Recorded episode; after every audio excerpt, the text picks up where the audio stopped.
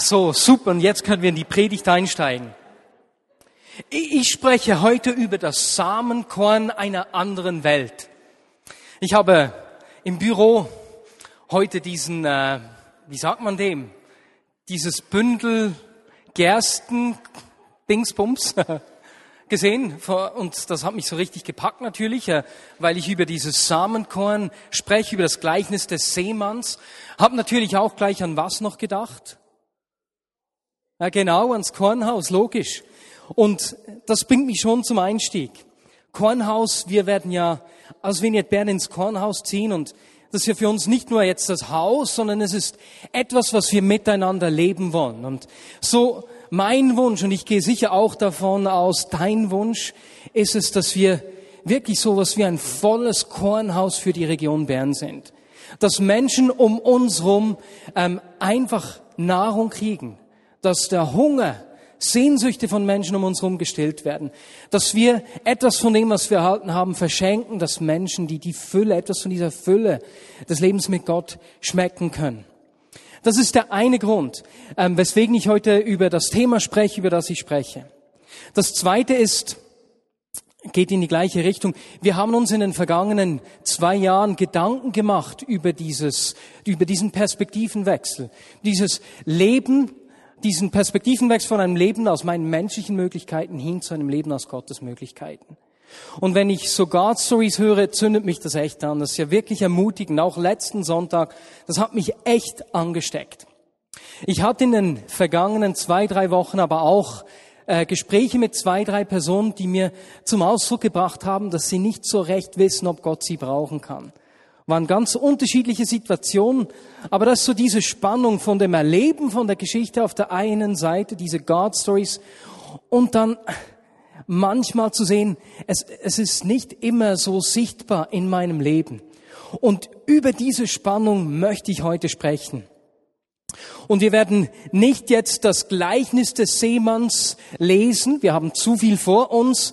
Wir steigen gleich bei Matthäus 13, 10 ein. Weil Jesus erklärt hier genau diese Spannung. Und danach werden wir aber gemeinsam die Erklärung von Jesus zu diesem Gleichnis lesen. Das heißt, spätestens da werden wir uns ja mit diesen verschiedenen Details des Gleichnisses dann auch noch beschäftigen. Aber lasst uns bei Matthäus 13, Verse 10 und 11 einsteigen. Jesus hat eben das Gleichnis erzählt, die Jünger verstanden nicht so genau, was er damit sagen wollte, kamen zu ihm und fragten ihn, warum verwendest du Gleichnisse, wenn du zu Leuten sprichst? Er antwortete, euch ist es von Gott gegeben, die Geheimnisse des Himmelreichs zu verstehen. Ihnen ist es nicht gegeben. Der erste Gedanke, Jesus sagt, euch ist es gegeben. Es ist euch gegeben, diese Geheimnisse des Reiches Gottes zu verstehen. Und ich möchte, dass wir das jetzt miteinander mal sagen. Ihr könnt mir nachsprechen. Mir ist es gegeben, die Geheimnisse des Reiches Gottes zu verstehen. Fantastisch. Machen wir gleich noch einmal. Mir ist es gegeben, die Geheimnisse des Reiches Gottes zu verstehen. Das ist schon mal cool, ne? Auf jeden Fall ist ein Geheimnis ist etwas, das du nicht selbst äh, entdecken kannst. Es muss dir offenbart werden. Ein Geheimnis muss dir verraten werden. Wie sagen wir auf Berndeutsch? Ich würde sagen, verraten werden. Ich weiß nicht, wie es dir geht. Mich machen Geheimnisse neugierig. Beispielsweise, wenn ich wusste, meine Eltern haben das Geschenk, das Weihnachtsgeschenk schon gekauft oder so, habe ich versucht, irgendwie rauszufinden, was ich denn kriegen würde. Ne? Jedes Jahr machen wir in der Vignette Bern eine Umfrage, natürliche Gemeindeentwicklung, und da ist es ähnlich. Am Montag in einer Sitzung erfahren wir als Leitungsteam jeweils die Resultate, aber mein Vater und die Catherine Lenoir, die kennen die Resultate schon eine Woche früher. Ne? Und dann versuche ich jeweils, das rauszufinden. Versuche da irgendwie zu graben, äh, mit verschiedenen Tricks ruft dann an, du, ich habe nicht viel Zeit, es gibt, wie, wie war das jetzt schon wieder? Und so was weiß ich. Aber weißt du was, ich krieg da einfach nichts raus. Die lassen mich richtig schmoren. Früher ging das noch besser, da habe ich bei meinem Vater manchmal noch etwas rausgefunden, als ich ein Kind war. Heute ist nichts mehr zu wollen. Geheimnisse müssen dir aufgedeckt werden. Und so sagt hier Jesus zu seinen Jüngern, euch ist es gegeben, die Geheimnisse des Himmelreiches zu verstehen. Du hast etwas erhalten, was du dir selbst nicht nehmen kannst. Euch ist es gegeben, die Geheimnisse des Reiches Gottes zu verstehen. Aber was sind diese Geheimnisse? Was sind diese Geheimnisse des Himmelreichs, von denen Jesus hier spricht? Wir wissen, dass in der Zeit von Jesus diese Erwartungshaltung bezüglich dem Reich Gottes, das kommen soll, richtig präsent war. Es war 400 Jahre her, seit der letzte Prophet gelebt hatte, und es war eine Zeit der absoluten Stille. Das Volk litt in dieser Zeit unter verschiedensten Besatzern. Und die Erwartung an den Messias war riesig. Und immer wieder traten Menschen auf, die von sich selbst behaupteten, der Erlöser, dieser Messias zu sein. Trey Shepard hat das an der Pfingstkonferenz sehr spannend erzählt. Er hat da erklärt, wie verschiedenste Gruppen unterschiedliche Erwartungen an, der, an den Messias hatten. Und wenn du diesen Beitrag noch nicht gehört hast, es lohnt sich wirklich, den anzuhören. Du findest den auf unserer Website. Klick Podcasts und dann äh, da da findest du es recht schnell. Er schilderte die verschiedenen Vorstellungen, die diese Gruppen, unterschiedlichen Gruppen hatten. Und das Spannende ist, wenn wir die Vorstellungen anschauen, hat es Auswirkungen auf ihr Verhalten. Diese Vorstellungen haben ihr Verhalten bestimmt. Da waren beispielsweise die Pharisäer. Die haben geglaubt, der Messias kommt, wenn wir dem Gesetz ganz treu sind. Und Resultat war, dass sie tonnenweise kleinlichste Gebote erstellt haben. Bücher über ein Gesetz und ein Buch, das das Buch über das Gesetz erklärt und dann das Buch, das das Buch über das Buch über das Gesetz erklärt hat und so weiter und so fort. In dieser Predigt, äh, Predigt in dieser Botschaft von Trey Shepard ähm, hat er einige spannende Details da aufgelistet, wirklich äh, nachdenklich machen so. Die Sadduzäer. Diese Gruppe, die war sehr verweltlicht. Sie glaubten an die Tradition, aber nicht eigentlich an, an die geistliche Kraft. Und für sie hatte das Reich Gottes mehr mit politischer Macht der Juden zu tun. Oder die Essener war auch so eine Gruppe. Die haben auch auf dieses Himmelreich gewartet, aber die haben sich zurückgezogen aus der üblen Welt raus in die Wüste, um sich von allem absondern zu müssen. Eine weitere Gruppe waren die Zeloten, Eiferer, könnte man auch sagen. Und auch sie wollten dieses Reich Gottes sehen. Sie verweigerten die Unterwerfung unter das heidnische Römerreich und waren überhaupt nicht bereit, Steuern zu zahlen. Sie waren sehr gewaltbereit, trugen auch immer ein Schwert bei sich und erwarteten dieses nationale Reich unter dem neuen König wie David. Und so gab es unterschiedliche Gruppen mit unterschiedlichen Erwartungen. Aber alle wollten die Verheißung des Reiches Gottes sehen.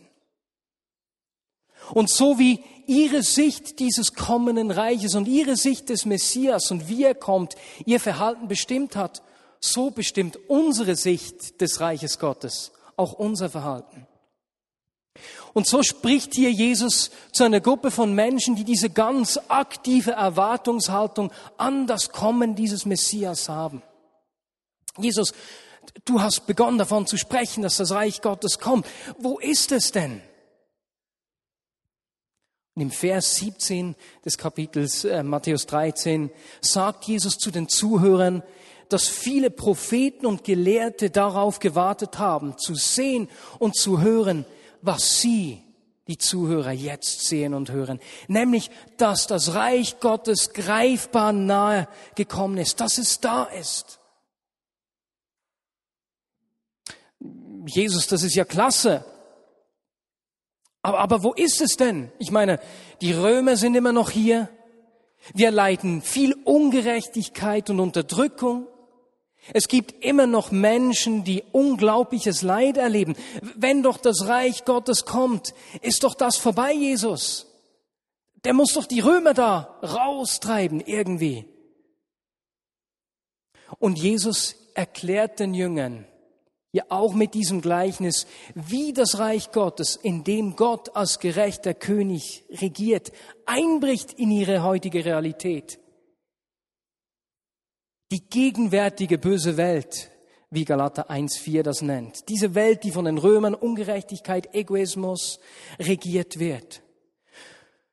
Da war diese Spannung und die, die Zuhörer hatten Mühe, das zu verstehen. Mühe zu verstehen, dass dieser Erlöser gekommen ist. Ich meine, wir wissen, Jesus ist gekommen, er hat gesagt, es ist vollbracht. Das Reich Gottes ist hier sichtbar. Und doch ist diese gegenwärtige böse Welt nicht zu einem Ende gekommen. Jesus spricht da von einer Spannung. Er wirft diese Spannung auf, sozusagen das Überlappen zweier äh, Zeitalter. Was ist das Reich Gottes? Das Reich Gottes ist nichts anderes als der Herrschaftsbereich Gottes. Wie bricht es in unsere Realität hinein? Dort, wo Menschen sich freiwillig der Herrschaft Gottes unterstellen. Das heißt, dort, wo Menschen Gott freiwillig das Sagen geben. Dein Wille soll in und durch mein Leben geschehen. Du hast das Sagen darüber, äh, was ich bin, was ich sage und was ich tue. Es bricht da hinein, wo Menschen deswegen aus dieser Freiwilligkeit raus den Willen Gottes in Anlebenssituationen sichtbar machen. Und weil dieses Reich von Gott hineingebrochen ist und wir diese Übereinanderlappung zweier Zeitalter erleben, die erst vollendet wird, wenn Jesus wiederkommt, leben wir in einer Spannung. Ich weiß nicht, wie es dir geht. Wer von euch hat schon mal die Gegenwart Gottes einfach so erlebt, dass du nicht anders konntest, als anzubeten. Es hat dich einfach überwältigt oder es hat dich einfach so zu ihm gezogen, dass du gewisse Dinge einfach ganz sicher nicht tun konntest, weil du warst so voll von dieser Gegenwart. Hände hoch. Wow, schaut mal, wie viele das sind. Hast du dir auch schon gedacht, du hast dich auch schon gefragt, Jesus, weswegen erlebe ich das nicht mehr? Weswegen ist es nicht immer so, diese überwältigende Gegenwart? Das wäre doch so einfach. Weißt du weswegen? Weil er aus dieser Freiwilligkeit deiner Entscheidung angebetet werden will. Und dort, wo diese Gegenwart so überwältigend stark ist, da kannst du nicht anders, als darauf zu reagieren. Er will deine freiwillige Entscheidung, ich gebe dir das sagen. Und dann sagt er, weißt du, besser gesagt auf die Frage, ja, wie kommt denn dieses Reich? Wie bricht es denn in unsere Realität hinein? Und dann beschreibt er mit diesem Gleichnis, wie das kommt. Und er, er, er spricht von diesem Samen des Himmelreiches. Und er sagt, schau in diesem Samen, dieser Same ist der Same des Himmelreiches. Da ist alles enthalten, was es braucht, dass dieses Reich aufgehen und Frucht bringen kann. Dass die Möglichkeiten dieser anderen Welt, dieses Himmelreiches, des Reiches Gottes im Hier und Jetzt einbrechen kann.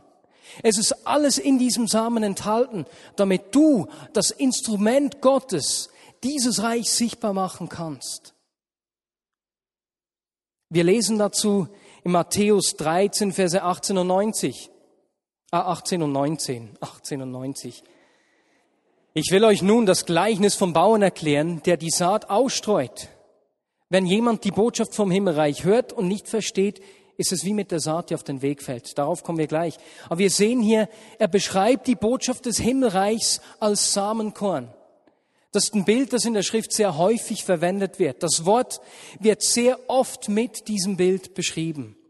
Und wie ich gerade gesagt habe, in diesem Samen ist alle Information, das ganze Potenzial, alle Möglichkeiten, die ganze Kraft dieser dieses Reiches Gottes ist in diesem Samen enthalten. Ein Bild, das erklärt, wie dieses Reich kommen will. Meine Frau und ich waren Anfang Juni in Irland in den Ferien. War unglaublich schön. Und im Süden sind wir durch die äh, County Kerry gefahren und da gab es ganze Hügelzüge, die voll waren mit diesen äh, rosa-roten Blumen. Und das war echt überwältigend. Wir haben uns riesig gefreut, bis wir erfahren haben, dass diese Rhododendren erst im 19. Jahrhundert vom Schwarzen Meer eingeführt wurden. Entweder ist irgendein Same mit einem Schiff da nach Irland gekommen oder jemand hat die Pflanze eingeführt und die vermehrt sich seither so wild, dass sie lokale Baum- und Pflanzenarten bedroht und das Ökosystem völlig verändert. Und die müssen diese Rhododendren richtig roten, damit die Bäume da vor Ort nicht aussterben. Und wenn wir jetzt dieses Bild, dieses negative Bild nehmen und es umdrehen, wenn wir sehen, wie dieser Same, diese, diese Pflanzen da so richtig sich ausbreiten hat lassen, das ist genau, was mit dem Reich Gottes geschehen soll. Dieser kleine Same der anderen Welt, die diese Welt, in der wir leben, verändern soll. Und Jesus spricht von diesem Samenkorn des Himmelreichs, in dem das ganze Potenzial vorhanden ist, dass es eben reiche Frucht bringen kann und wir kraftvoll und präzise den König und sein Reich repräsentieren können. Und es ist wichtig, dass wir das verstehen. Dieser Same ist da, er ist dir gegeben. Und alles, was du brauchst, um sein Reich, seine Möglichkeiten, seinen Sieg, der bereits errungen ist, sichtbar zu machen, ist da, ist vorhanden, die ganze Kraft. Es ist wichtig, dass wir das verstehen, weil damit gibt Gott uns Zugang zu praktischen Informationen, die wörtlich die Geschichte dieser Zeit, das Leben der Menschen um uns herum verändern kann. Es ist nicht einfach nur ein theoretischer Gedanke oder ein geistliches Prinzip. In diesem Samen sind die Informationen erhalten, die ähm, beispielsweise von den Gott uns Bildungskonzepte geben will, die unsere Zeit verändern. Bildungskonzepte, von denen wir noch nie gehört haben. Gott hat Lösungsansätze für, der, für die Problematik der Jugendgewalt bereit, die er uns schenken will, an die bisher kein Mensch gedacht hat. Praktische Informationen, die du brauchst in deinem Alltag, in deinem Arbeitsumfeld, in einem privaten Umfeld. Gott will uns Offenbarung über Möglichkeiten der Energiegewinnung geben, die die ganze Energie- und Umweltproblematik revolutionieren kann. Er will uns Weisheit geben in Konfliktsituationen, wo Frieden kommt, wo scheinbar nicht möglich ist, dass Frieden kommt. Ich meine, wir kennen so Beispiele aus der Geschichte. Niklaus von der Flühe, der äh, in einer Situation, wo Bürgerkrieg in der Schweiz gedroht hat, äh, einfach die Weisheit hatte und diesen Bürgerkrieg mit einem Wort verhindert hat. Aber, aber nicht nur Informationen, die so jetzt das Große, die ganze Welt verändern, sondern er will dir Informationen geben, die das Leben der Menschen um dich herum verändern. Praktische Informationen, die du brauchst in deinem Alltag. Er ist der Schöpfer, der seine Schöpfung durch und durch kennt.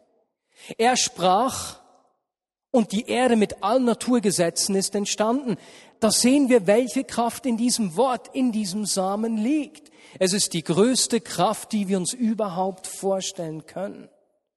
Und er will durch uns die natürlichen und übernatürlichen Möglichkeiten sichtbar machen, um Menschen seine Liebe zu zeigen, ihre Würde und ihren Wert wiederherzustellen und der Unterdrückung des Feindes ein Ende zu machen und wie wir im 1. Johannes 3, 18 lesen, die Werke des Teufels zu zerstören.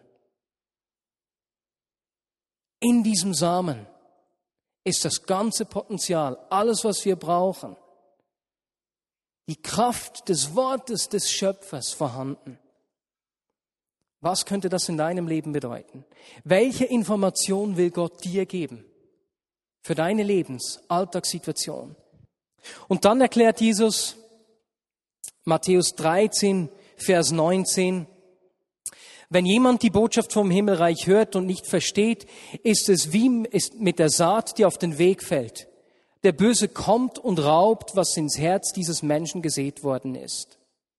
Nun müssen wir verstehen, da ist also dieser Same. Die größte Kraft, Wort des Schöpfers, der sprach und die Erde mit allen Naturgesetzen entstand. Und es gibt Möglichkeiten, dass die Kraft dieses Samens geraubt wird. Gott lässt die Möglichkeit offen, dass wir durch unseren freien Willen, durch unsere Entscheidung die größte Kraft des Universums wirkungslos machen können. Dass, dass der Feind das Recht hat, diese Kraft zu rauben. Und hier in diesem Fall spricht Jesus von einem Mangel an Verständnis. Verstehen heißt so viel wie zusammenzubringen. Ich möchte das erklären. Diese Woche hat es ja so richtig heftig geregnet. Äh, Leute von mir aus der Wege waren gestern am Gurtenfestival, da war es 10 Grad, richtig kalt. Ne?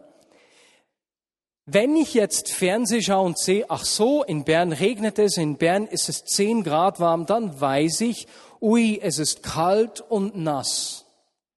Das ist meine Wahrnehmung vom Rausschauen, vom Hören. Das ist meine Wahrnehmung. Wenn ich jetzt aber hinausgehe wird diese Wahrnehmung, dieses Wissen zu einer erlebten Realität. Und das ist Verstehen. Dort, wo mein Wissen, meine Wahrnehmung mit meiner erlebten Realität zusammenkommt. Biblisch gesehen ist Verstehen eine praktische menschliche Erfahrung. Und das gibt uns in unserer Kultur ein kleines Problem, denn in unserer Kultur ist Verstehen, Verständnis ein sehr kognitiver Prozess, bei dem es darum geht, dass wir etwas erklären können, dass wir die richtigen Schlüsse ziehen können, dass wir vielleicht spezifische Fragen beantworten können, etwas definieren und beschreiben können. Das ist Verstehen, Verständnis in unserer westlichen Welt. In der östlichen Kultur, der Kultur der Bibel, ist Verstehen etwas ganz anderes. Verstehen ist eine praktische menschliche Erfahrung. Ich habe das Beispiel schon mal erzählt, aber es ist so schön, deswegen erzähle ich es wieder. John Wimber hat eine richtig tolle Beschreibung dafür gegeben. Und zwar hat er erzählt, wie einigen älteren, weisen chinesischen Männern zwei Statements gegeben wurden und anschließend eine Frage gestellt wurde. Die beiden Statements, die beiden Aussagen waren, Kaffee wächst nicht in kaltem Klima.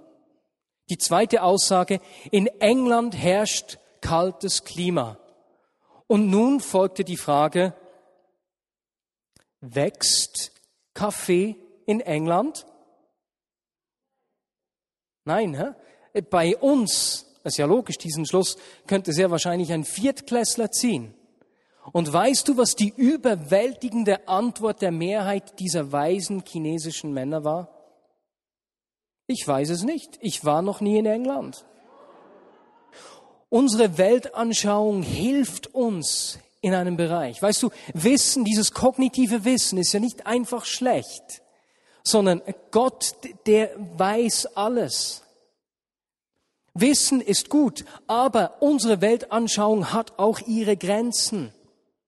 Glaube ist größer als unser Intellekt. Deswegen heißt es im Hebräerbrief, durch den Glauben verstehen wir, dass die Welt durch Gottes Wort entstanden ist. Wir verstehen, weil wir glauben, nicht wir glauben, weil wir verstehen. Wenn wir nur glauben können, was wir nachvollziehen und verstehen können, limitieren wir Gott darauf, was wir selbst erfassen können und was wir selbst erklären können. Und weißt du, was geschieht, wenn wir uns mit dem Wissen zufrieden geben, anstatt uns nach dem Verstehen dieser praktischen menschlichen Erfahrung ausstrecken? Es gibt ein schreckliches Resultat. Ein Beispiel, zuerst ein Beispiel hier und dann ein persönliches, ein persönliches Ring. Wenn ich glaube, ja, Gott heilt und das ist einfach ein Wissen, aber ich selbst erlebe das gar nicht. Weißt du, welchen Schluss ich sehr wahrscheinlich relativ bald treffen werde? Doch Gott heilt aber nicht durch mich, er braucht einfach sehr wahrscheinlich einige speziell begabte Menschen. Und weißt du, was geschieht? Die Kraft dieses Samens wird aus meinem Leben geraubt. Ich bin persönlich an seinem Ort, wo ich herausgefordert bin. Und zwar geht es ums Thema Barmherzigkeit. Ich lebe in einer Wohngemeinschaft und ich habe in den letzten zwei, drei Wochen drei Anfragen von Menschen gekriegt, die ähm, eine Übernachtungsgelegenheit gesucht haben. Und weil ich in einer WG wohne, wo ich nicht nur auf mich Rücksicht nehmen kann, sondern auf andere, musste ich diese Anfrage ablehnen. Und ich merke wieder, was in meinem Leben ringt. Wie kann ich Barmherzigkeit leben und dem, dem ganzen Raum geben? Und ich merke, weil ich da nicht alleine bin, sondern Rücksicht nehmen muss auf andere, äh, macht es das nicht so einfach. Also das ist ein Ringen. Dieses Deckungsgleichwerden von Wissen und praktisch erlebter Realität ist manchmal ein Ringen, aber ich strecke mich danach aus. Ich will das leben. Denn wenn ich nur das Wissen habe, ohne, das, ohne die praktische menschliche Erfahrung, habe ich einfach eine Form ohne Kraft und das ist Religion, Religiosität. Und wenn das Wort nicht in praktische menschliche Erfahrung kommt, wird der Feind kommen und hat das Recht, diesen freiliegenden Samen zu rauben. Diesen Samen einer anderen Welt, der die ganze Kraft in sich trägt. Frucht zu bringen und diese Realität dieser anderen Welt, des Reiches Gottes in meinem Leben sichtbar zu machen. Gibt es Bereiche in deinem Leben, wo du dich mit dem Wissen zufrieden gibst, ohne dich nach der gelebten Realität auszustrecken und darum zu ringen? Jesus geht weiter. Matthäus 13, Verse 20 und 21. Ein anderer Teil der Saat fällt auf felsigen Boden. Das bedeutet, jemand hört das Wort und nimmt es sofort mit Freuden auf. Aber er ist ein unbeständiger Mensch, eine Pflanze ohne Wurzeln. Sobald er wegen des Wortes in Bedrängnis gerät oder sogar verfolgt wird, nimmt er sogleich Anstoß. Nun, es ist relativ klar, der Boden ist unser Herz der, felsigen, der felsige Boden sind Dinge, die wir in unserem Leben nicht geklärt haben, die Bitterkeit, Trennung auslösen, ungeklärte Konflikte im Herzen einer Person. Wie kann ich das wissen? Weil ich die Schlussfolgerung hier anschaue von Jesus. Sie nehmen Anstoß, haben wir gelesen. Und diese, dieses Wort Anstoß nehmen beschreibt das Bild des Stolpersteins, das wir auch schon gesehen haben. Ne? Da haben sich einige Menschen damals zum Spaß gemacht, Blinden so Steine in den Weg zu legen, um zu, äh, zu schauen, wie sie darüber stolpern, um sich dann daran zu belustigen. Also Dinge, die in meinem Leben stehen und über die ich stolpere. Weißt du, es gibt viel Leid. Es gibt Ungerechtigkeit. Ich werde von Menschen schlecht behandelt. Es gibt Menschen, die sich an mir verfehlen. Aber ich will nicht zulassen, dass diese Dinge in meinem Leben stehen bleiben und zu mir, mir zum Stolperstein werden, die die Kraft diesen, dieses Samens sich nicht entwickeln lassen. Jeder von uns erlebt Enttäuschungen und Herausforderungen. Aber lasst uns diese Dinge nicht in unserem Leben stehen lassen. Sie werden die Kraft des Samens rauben. Und schlussendlich Matthäus 13, Vers 22 sagt Jesus zu den Jüngern, wieder ein anderer Teil der Saat fällt ins Dornengestrüpp. Das bedeutet, jemand hört das Wort, doch die Sorgen dieser Welt und die Verlockungen des Reichtums ersticken es und es bleibt ohne Frucht. Sorgen und Verlockungen. Wenn es ein Gegenteil von Verstehen gibt, was so viel bedeutet wie zusammenzubringen, sind es Sorgen und Verlockungen, denn die, die bringen auseinander, die trennen.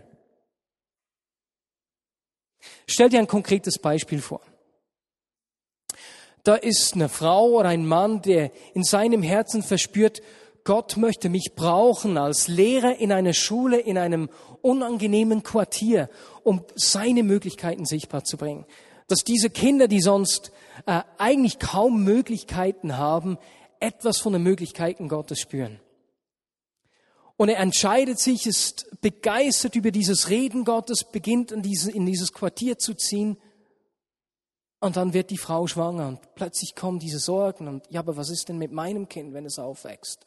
Oder da kommt ein Stellenangebot, das ihr den doppelten oder ihm den doppelten Lohn verspricht, diese Verlockungen. Und plötzlich beginnt etwas an meiner Aufmerksamkeit zu ziehen und das davon wegzuziehen, was Gott in meinem Leben bewirken wollte.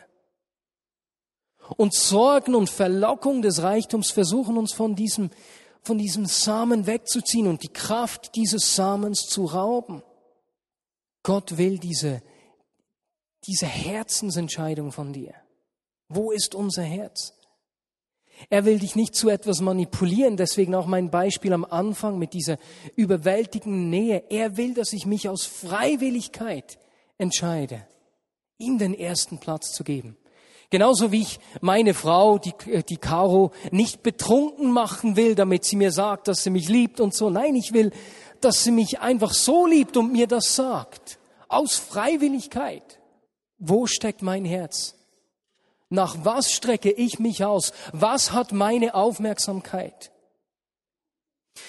Und diese drei Dinge versuchen den Boden meines Herzens für die Kraft des Samenkorns zu verschließen und das Samenkorn, das alle Möglichkeiten, alle Kraft in sich trägt, wirkungslos zu machen. Und dann schildert Jesus zum Schluss den Jüngern, wie dieses Samenkorn auf guten Boden fällt und unglaublich reiche Frucht bringen kann.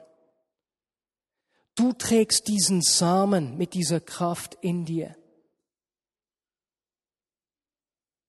Dieser Samen, der eine Veränderung bringen kann, der seine Möglichkeiten sichtbar macht. Du bist das Instrument des Reiches Gottes, mit dem Gott seine Realität im Heute, im Hier und Jetzt sichtbar machen will.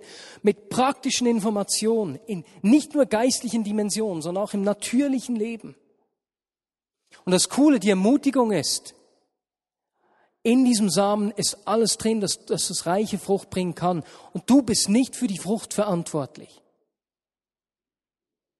Da gibt es nicht eine, eine Prüfung, okay, äh, wer hat jetzt wie viel Frucht gebracht? Aha, Note 6, Note dreieinhalb, zu wenig Frucht. Das ist wieder unser Bildungssystem. Das ist nicht eine Prüfung. Es ist alles da, dass du diese Frucht bringen kannst. Du bist für den Boden verantwortlich und er wird es wachsen lassen. Zum Schluss eine kleine Ermutigung, dann werden wir einen Moment still. Wenn wir den Anfang nochmals anschauen, es ist schon beinahe etwas lustig. Jesus sagt zu den Jüngern, euch ist es gegeben, die Geheimnisse des Himmelreichs zu verstehen. Ich meine, die Jünger kommen, die verstehen dieses Gleichnis nicht. Sagen wir es dem, was hat Jesus jetzt hier gesagt? Verstehst, verstehst du es, Petrus? Ähm, du, Jesus, weswegen sprichst du eigentlich in Gleichnissen zu den Leuten, die verstehen ja nichts. Kannst du dir das vorstellen? Und Jesus sagt zu ihnen, euch ist es gegeben zu verstehen. An einem Ort, wo diese Jünger das noch nicht verstanden haben. Das ist ja auch lustig. Und er sagt ihnen, euch ist es gegeben zu verstehen. Euch ist es gegeben, dass diese Worte praktische menschliche Erfahrung werden. Und er ist mit ihnen einen Weg gegangen. Einen Weg gegangen, in dem sie langsam begonnen haben, diese Dinge zu verstehen, in denen es nicht nur das war, was Jesus tat, was sie gesehen haben, wow, ist ja Wahnsinn, ich habe das mal gesehen und erfasst, sondern wo es ihre Lebenserfahrung, ihre Lebensrealität wurde. Er ging einen Weg mit ihnen und genauso geht er einen Weg mit dir. Und so ist es heute Abend einfach eine Einladung, er will diesen Weg mit dir gehen. Er hat sich dazu verpflichtet, dazu zu schauen, dass diese Frucht in deinem Leben Frucht bringt, dieser Samen Frucht bringt. Aber er will deine Freiwilligkeit dazu. Gibt es in deinem Leben Wissen, das nicht zu praktischer Erfahrung geworden ist, das du stehen lässt? Gibt es solche unversöhnte Stolpersteine oder Dinge in deinem Herzen, die an erster Stelle stehen, anstatt Jesus und seine Absichten? Er möchte uns heute eine Möglichkeit zu einer Entscheidung geben. an diesem Ort, ihm zu sagen, okay, ich will dich aus meiner freien Entscheidung an diese Orte ranlassen. Lass uns einen Moment still sein.